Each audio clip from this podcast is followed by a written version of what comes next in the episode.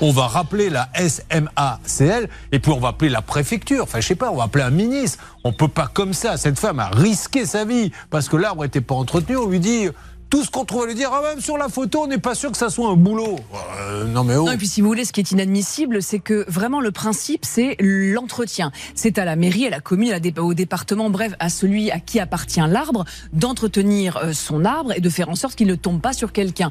Là, il y a un renversement de la charge de la preuve où on oblige notre amie Mélanie à prouver euh, que cet arbre, eh bien, effectivement, il serait tombé, mais que ce serait pas de sa faute, etc. Enfin, c'est complètement lunaire. Et quand ils disent la jurisprudence c'est en, notre faveur. C'est pas vrai du tout. Alors, il est vrai que la jurisprudence en matière administrative est plutôt favorable à l'État parce que l'État il a des super pouvoirs et des super, comment dirais-je, décisions. Néanmoins, il y a aussi une responsabilité sans faute.